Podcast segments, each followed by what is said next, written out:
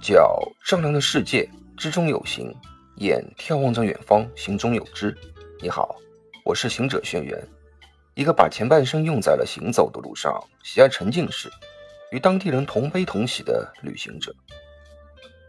当我拉开这扇两米高左右的铜环铁门，缓步走进去后，顿时感觉四周有一股凉风在循环旋转，让钟楼里面。倒是一片阴凉，不像外面这么热。我仔细的观察了一下，抬头发现，除了最顶端钟楼的地方有强烈的阳光照射进来，呃，应该是有镂空的窗户，会有风进来。但是其余的每一层的马赛克窗都是封闭性的，不太可能底部也有空气流动。莫非是？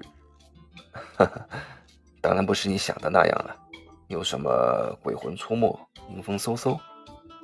因为我忽然想起小的时候啊，上海虹口区呢，以前是日租界，所以战后有留下较多的地下实验室啊，或者防空洞。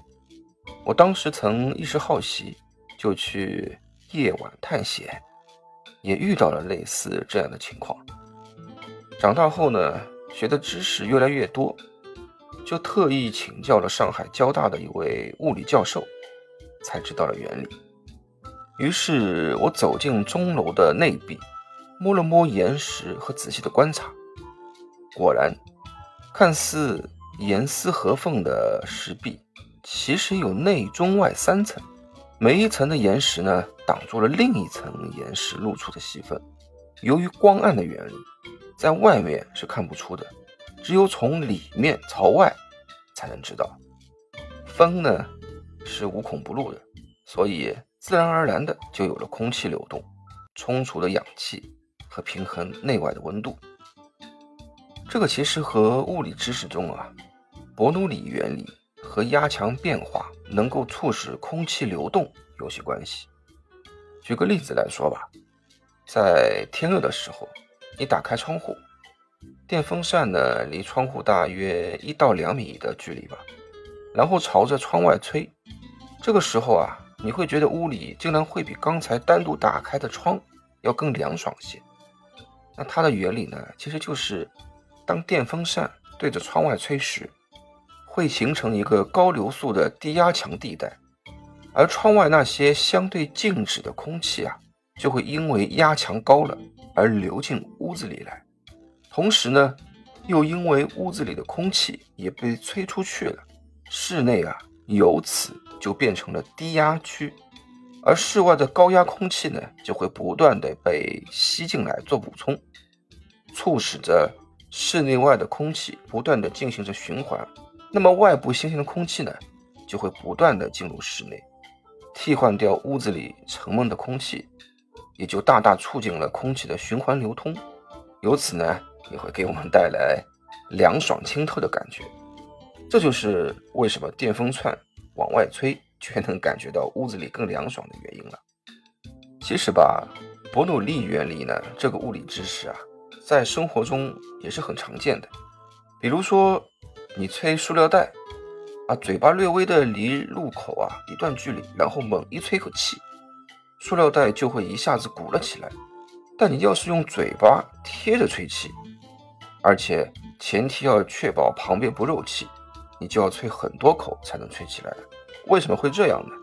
就是因为我们贴着嘴吹气时啊，塑料袋中所有的气体都来源于嘴里吹出的气，而嘴巴和袋口呢有一定距离时，嘴里吹出的气体会让塑料袋口的空气流速变快，从而形成一个低压强的地带。所以呢，塑料袋口。外面压强高的空气啊，会和嘴里吹出的空气一起争先恐后的流进袋子里了。所以同理，把电风扇啊对着门外吹，也是可以给室内降温的。这个方法啊，其实比较适合那些不爱长期吹空调的人。当然啊，在外面温度高于室内的话呢，还是傍晚啊、晚上、清晨啊使用起来会比较好一些。我记得小时候啊，有一些老人也会这么使用。还别说，这可真是平凡中的智慧啊！哦，对了，如果是长期比较沉闷的房间，或者去除少量的甲醛的话，也是可以这样使用的。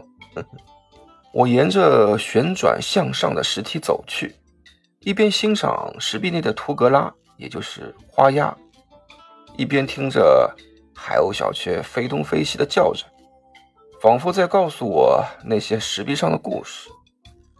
当光亮离我越来越近之时，也就代表我快到大钟的顶端了，却发现有个背对着我的一个人影，正在默默地摆弄着什么。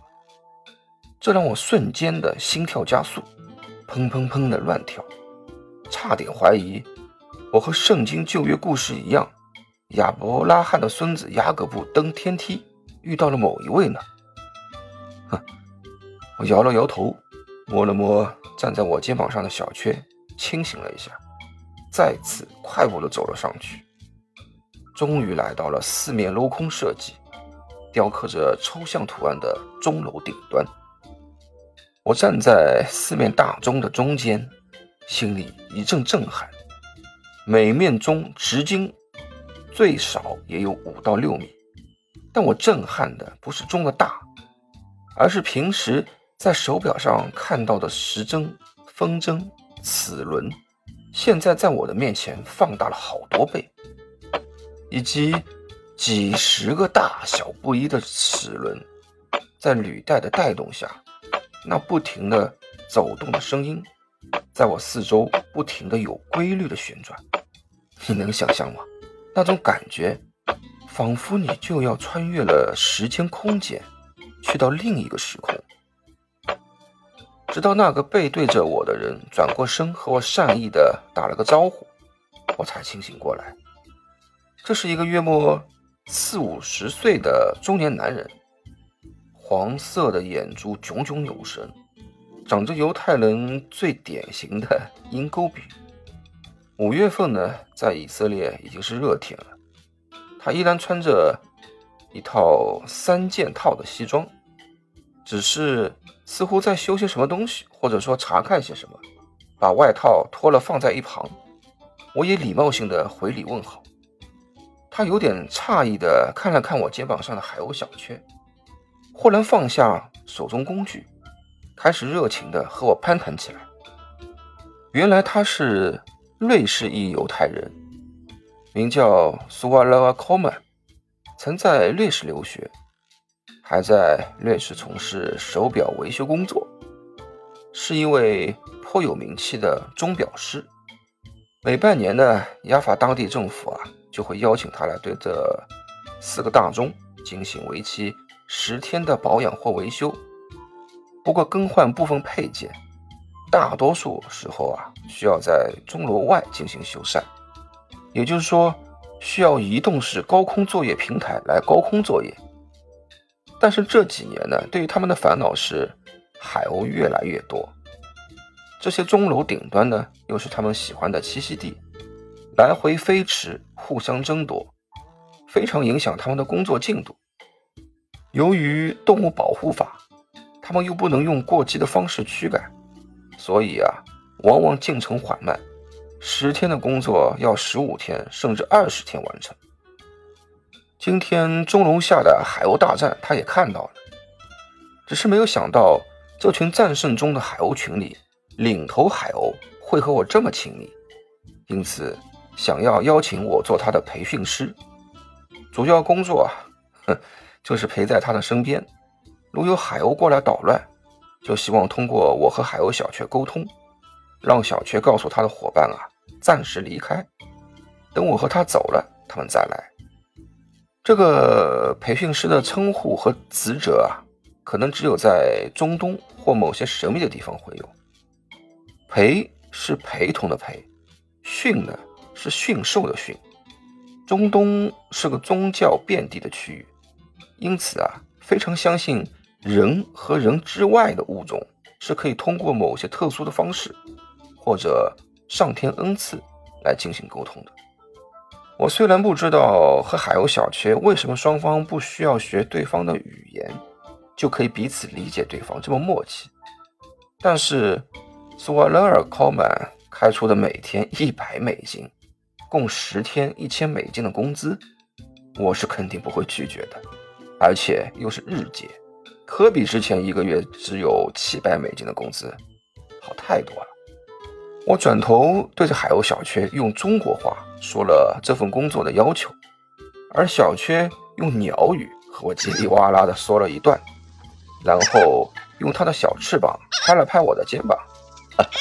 我明白了，一切搞定，OK。索拉科曼惊讶我和小缺的交流方式，但又莫名的觉得理所当然。随后告诉我，今天他只是来检查的。于是我们双方约好时间，明天正式工作。